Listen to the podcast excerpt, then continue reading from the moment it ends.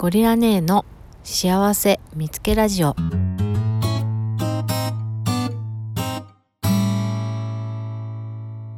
どうもゴリラ姉です。この番組は幸せな家族4人暮らしのはずが急転直下。子供たちを連れて自宅を飛び出し夫と別居。一時は離婚不可避というところまで悪化してしまい人生どん底状態。そこからどうにか這い上がるために DV 予防構成プログラム、DV 回復プログラム、選択理論心理学を学び、夫婦、家族、幸せについて改めて見つめ直し、自分自身と向き合い続け、結果、夫と1年以上の別居生活を経て、最悪の夫婦関係から再び同居を再開しようという合意に達するまでに再構築してきた私ゴリラ姉が、日々自身のすぐそばにある幸せを見つけては語るラジオです。一つの物事も一見ネガティブだったり、しんどいなと思うこともあるかと思います。でも、それを裏を見たり、横から見たり、斜めから見たりすると、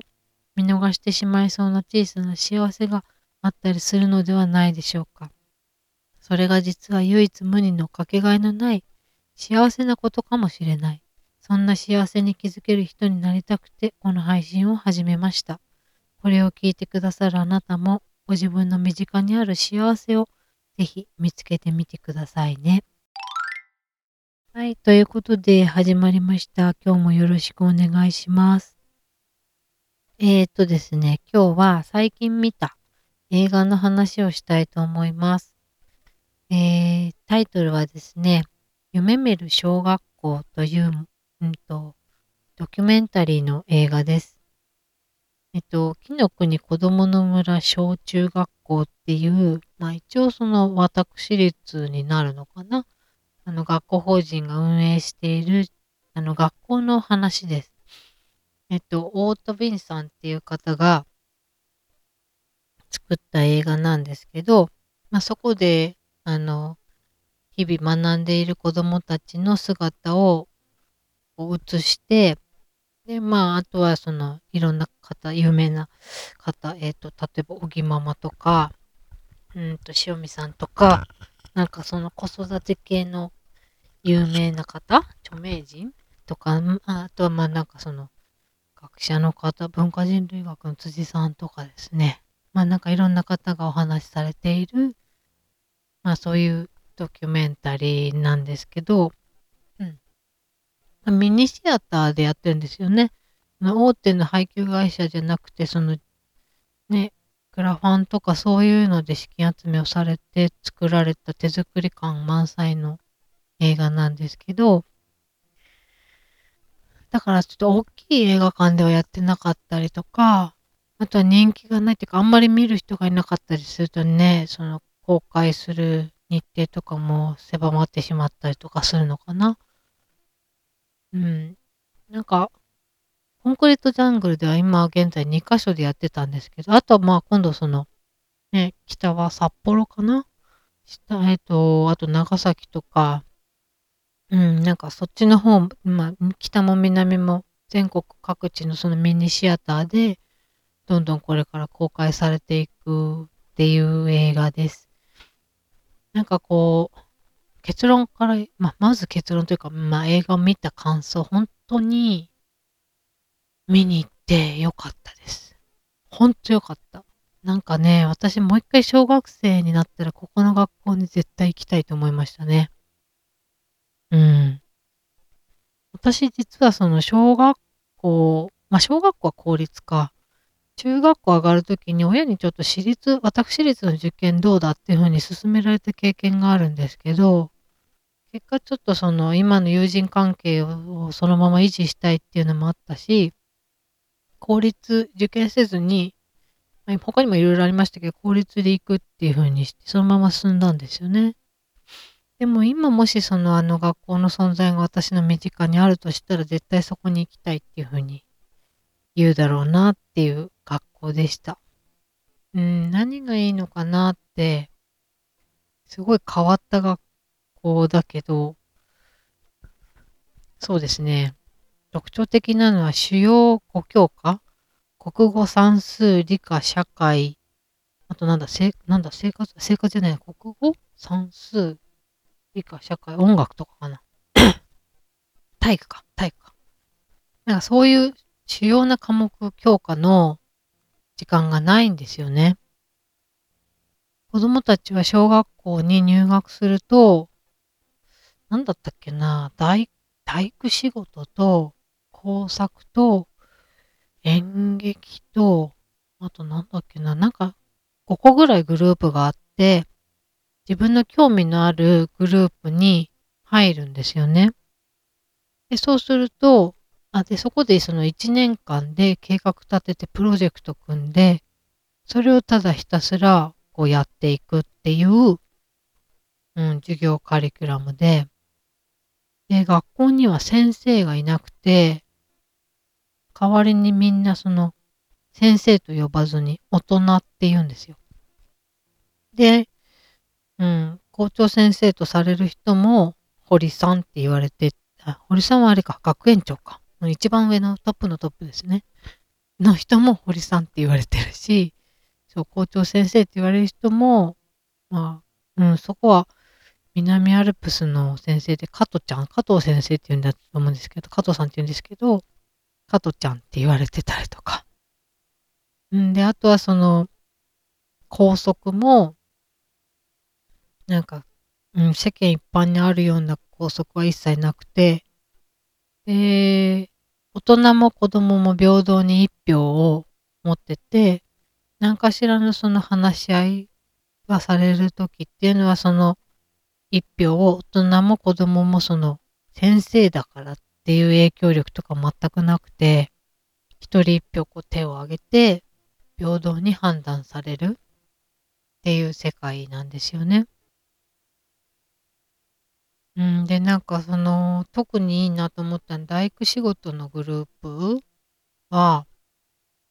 あ、まあ、他ももちろん良かったんですよ。でもなんかそのグループに入るってこと自体で、その1年生から6年生まで、ほんと異年齢の関わりがそこには待っていて、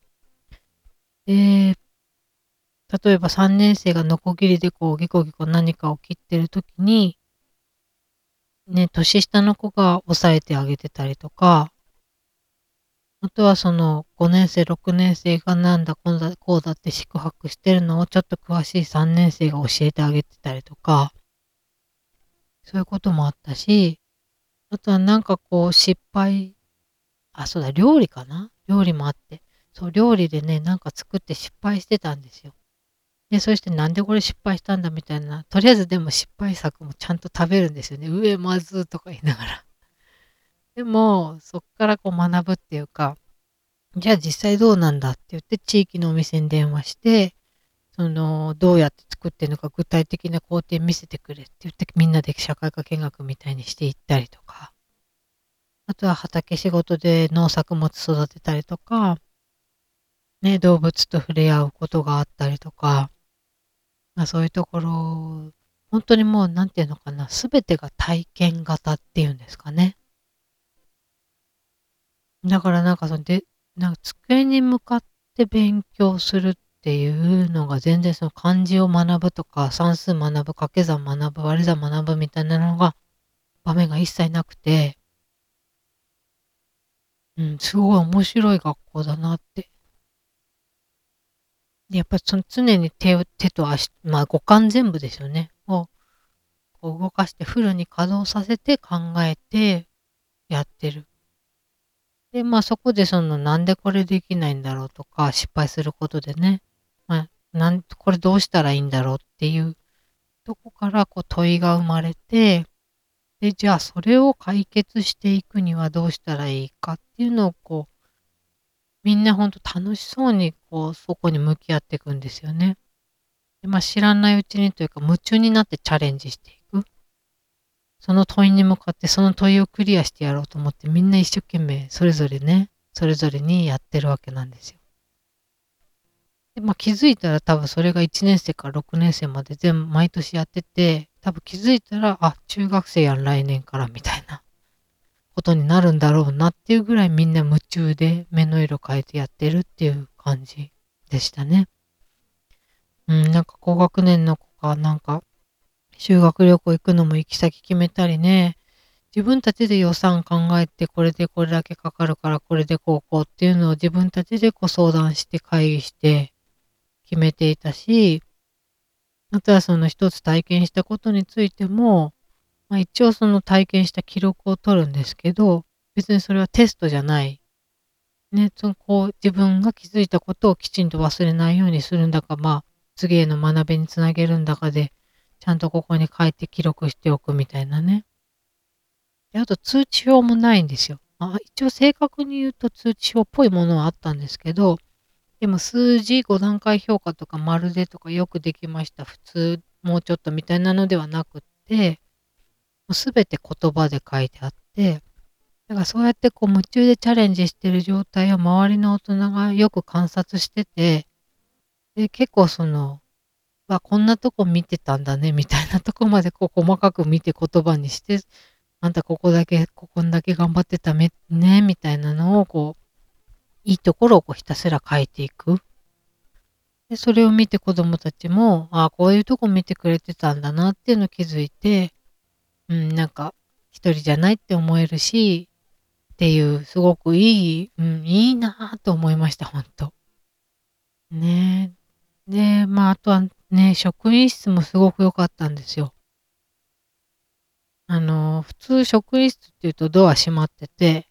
トントンってして、ガラガラって開けて、失礼します。何々先生いらっしゃいますか？って、それが普通だと思うんですけど、そこはですね、窓もドアも全開っていうか、誰がいつ入ってきてもよくて、で、見てると、先生が座ってる膝の上に子供が座ってたり、先生に肩車してもらってたり、うん。あとは横でゲームしてたりとかね。みんなで遊んでたり、なんかお絵かきしてたりとか、工作してたりとか、してる姿が職員室と言われるところであるんですよね。うん。で、あとは、そのお子さんを産んだその大人の方、まあ、先生なのかスタッフなのかわかんないんですけどが、赤ちゃん連れてきてて、まあ、授乳してるんですよね。で、その横で、その赤ちゃんの頭をなでなでしながらその人と子供たちが話をしてるっていう姿がすごく印象的で、ああ、すごいなっていうふうに思いました。まあでもなんかそのすごくいい部分だけ切り取られてるのかなって思ったりもしたんですけど、なんかその実際に取材に行った人の話とかも聞いて、まああそこの場は一見カオスで、一体ここは何なんだっていう感じ？うん。でもそのカオスな状態の中に、こう、いろんなものが生まれるエネルギーとかが本当に詰まってるんだろうなっていうのがすごくよくわかる映画でした。で、まあ私が見に行きたかったんですけど、まあ、子供たちもね、置いていくわけにいかないんで、まあ、ちょっと見たい映画があるんだけど、一緒に行かないって言って、いいよって言ってくれたんで、まあ、二人連れてったんです。そしたらもうね、その不登校のうちの上の子、本当に食い入るように見てましたね。すごい見てて、で、まあなんか子供たちが喋りながら、こう、あれこれ物を作ったりしてる様子見て、ああ、すごいそれよくわかるとか、あのノコギリの使い方上手だねとか、俺の方がこれはこうできるんじゃないかとか、面白いなみたいななんかポジティブなことをたくさん喋りながら見てたんですよね。で、下の子も最初やだめんどくさい何みたいな感じだったんですけど、やっぱり同じようにちょっと年上の子たちがそうやって作業してるのとか試行錯誤してる様子を見て、なんか食い入るようにというか、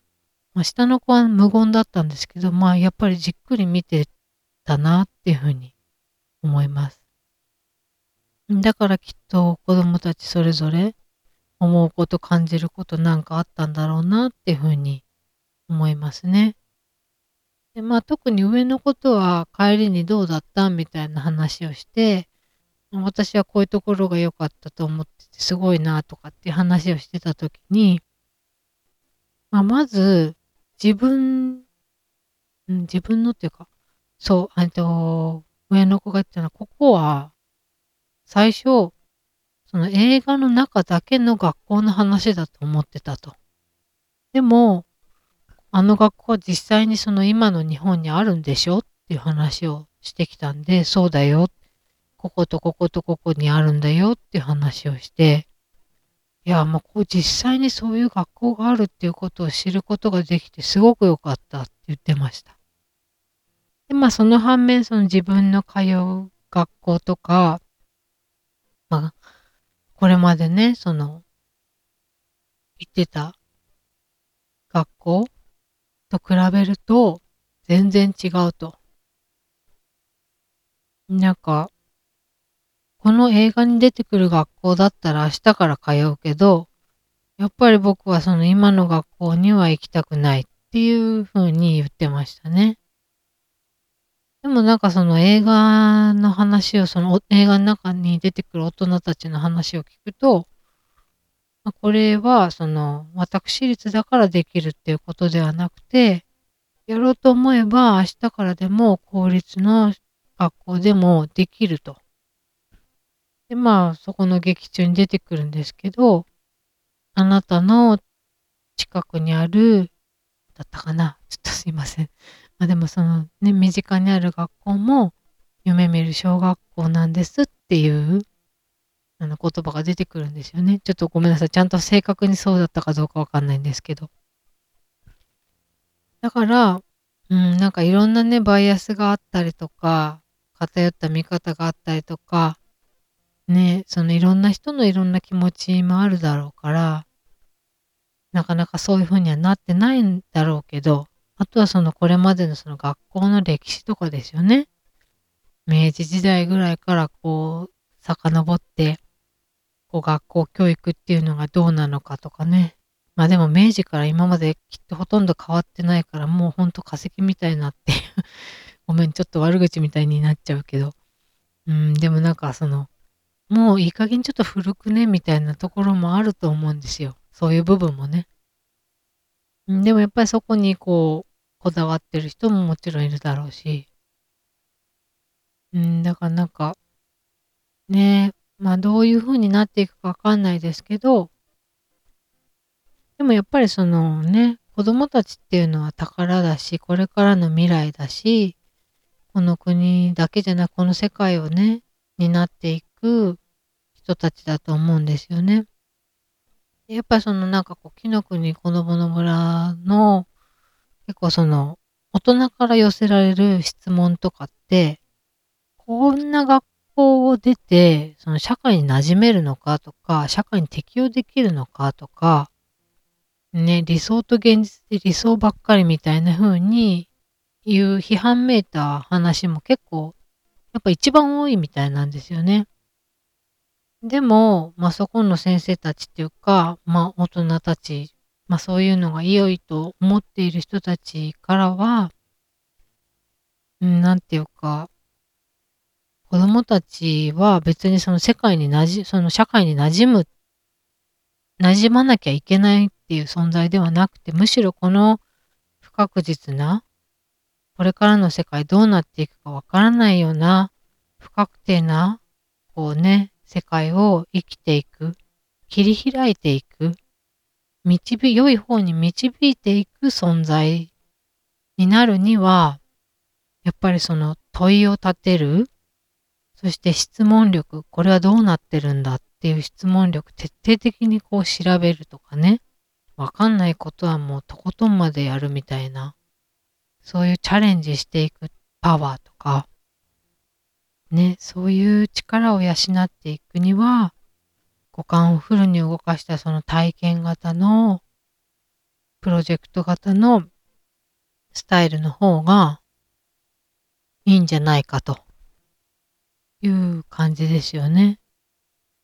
別に、うん、まあ確かに本当になんか、社会に馴染むとかね、日本って同調圧力の強い国だなって思うんで、コロナとかでもね、マスクするしないとかさ、いろいろあると思うんですけど、今。私はどっちでもいいけどね。でもなんかそれに、うん、ついても、こう、マスクしてない人が悪くてマスクしてる人がいいとか、マスクすべきっていうことを押し付けたりとかね、するじゃないですか。まあそういう、わかんないけどね。でも中にはそのできない人がいたりとか、感覚過敏持ってる人がいたりとか、それぞれにそれぞれ抱える理由があるんだと思うんですけど、まあマスクの話はまあ別に置いといてね。だからまあなんかそういう不確実な世界、これからどうなっていくかもわかんない世界を生き抜いていく力を養うには、この方がいいと。対話する力、とことんまで対話して、ね、善と悪、白と黒、0と100ではなく、悪者と正義の味方ではなく、まあ自分と意見の違う人の意見も聞き入れて対話して、どうしていくのがいいのかっていうのを一緒に考えていけるような人ね。っていうのが必要なんだろうなって思いましたね。で、あとはその、その学校を卒業した後の子たちの話もいくつか出てたんですけど、そう、えっと、大学、大学院だったかな？そのトップで卒業して社会に出ていくような人も出てきてるんだそうです。全然その主要語教科とか受験勉、ね、そういう勉強とかしてないのに、でもやっぱり高校からは、その小中そこで過ごしたとしても、高校は受験して普通の学科にね、行ったりとかするんだと思うんですけど、やっぱ大学とかに行くと、もう本当にその質問力とかが際立つんだそうですね。で、エネルギーもすごいし、なんでそうなるんだっていう、こう、探求心っていうのかな。そういうのもすごい養われていて、気づいたらもうそのどんどん自分でどんどんどんどんわかんないこと調べていくから、やっぱまあ勉強もできるようになるんですよね。きっとね。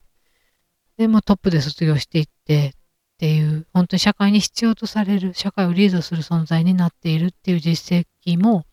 そういう子もいるみたいです。うん、まあ全員が全員そうなるのかっていうとわかんないし、それぞれの気質とかタイプにもよるかもしれないけど、でもまあ、その、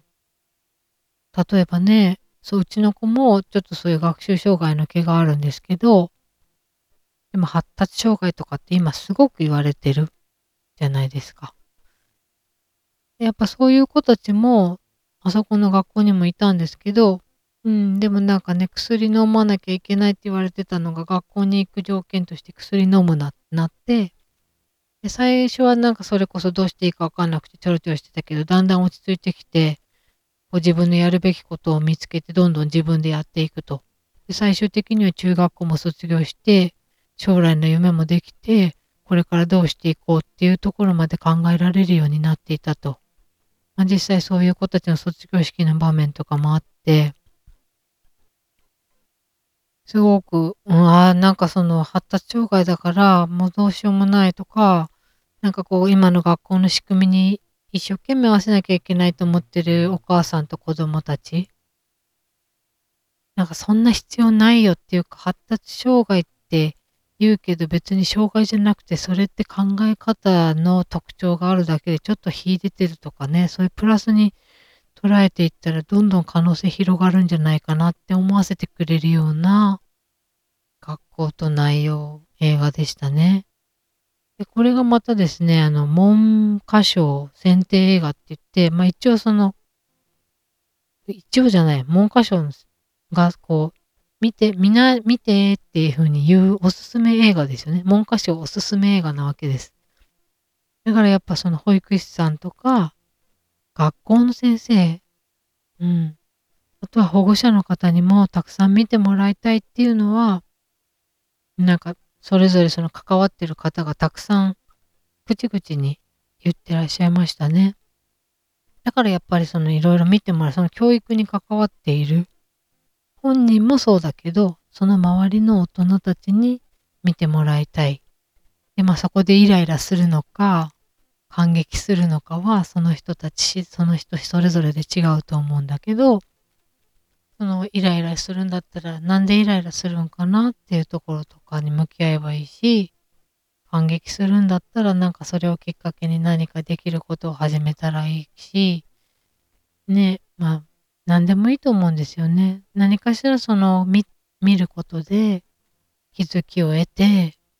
で、それをこう、どうしていくかっていう自身の課題にもなると思う。すごくいい本当大人にとってもいいきっかけになる映画じゃないかなっていうふうに思いました。うん、まだ多分ね、全国、まあ限られたところでしかやってないとは思うんですけど、夢見る小学校、ぜひ見てもらいたい映画ですので、ちょっと長くいろいろネタバレも含めて ネタバレになっちゃうかな、これ。ちょっとまずいかもしれないですね。どうなんだろう。でも見てもらいたいと思ったんで熱弁を振るってしまいました。どうか許してください。見てもらいたいと思います。で、まあ私の視点で語りましたので、あくまで私の視点ですので、やっぱり実際見てもらってね、自分がどう感じるかっていうところを一番に大事にしてもらいたいと思います。夢見る小学校とてもおすすめです。ぜひ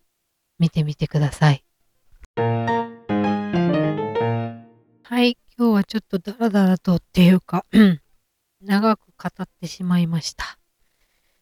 えー、そろそろ終わりの時間です。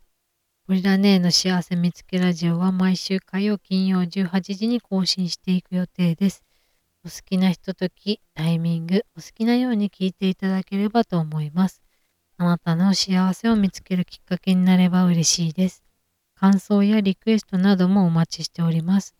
ご連絡はスタンド FM のレターもしくはメールで受け付けています。詳細は概要欄にありますのでご確認いただければ嬉しいです。またこの配信がいいなと思っていただけたら、ぜひフォローをよろしくお願いいたします。お友達への紹介も大歓迎です。はい、今日も最後まで聞いてくださってありがとうございました。それではまた次回の配信でお会いしましょう。またね